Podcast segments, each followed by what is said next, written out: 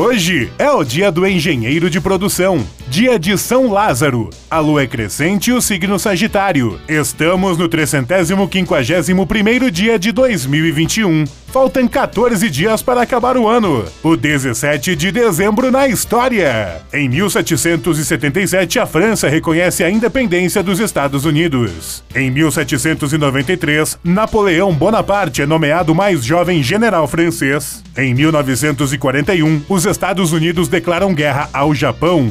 Em 1956, o Brasil aceita a construção de uma base militar norte-americana em Fernando de Noronha. Em 1969, morre o general Costa e Silva, primeiro presidente brasileiro do regime militar, instalado em 64. Em 1994, Brasil, Argentina, Paraguai e Uruguai criam o Mercado Comum do Cone Sul, o Mercosul. Em 2006, o Inter derrota o Barcelona por 1 a 0 e conquista o Mundial de Clubes da FIFA. Em 2014, Estados Unidos e Cuba reatam relações diplomáticas após 53 anos. Frase do dia: Quando os ventos de mudança sopram, umas pessoas levantam barreiras, outras constroem moinhos de vento.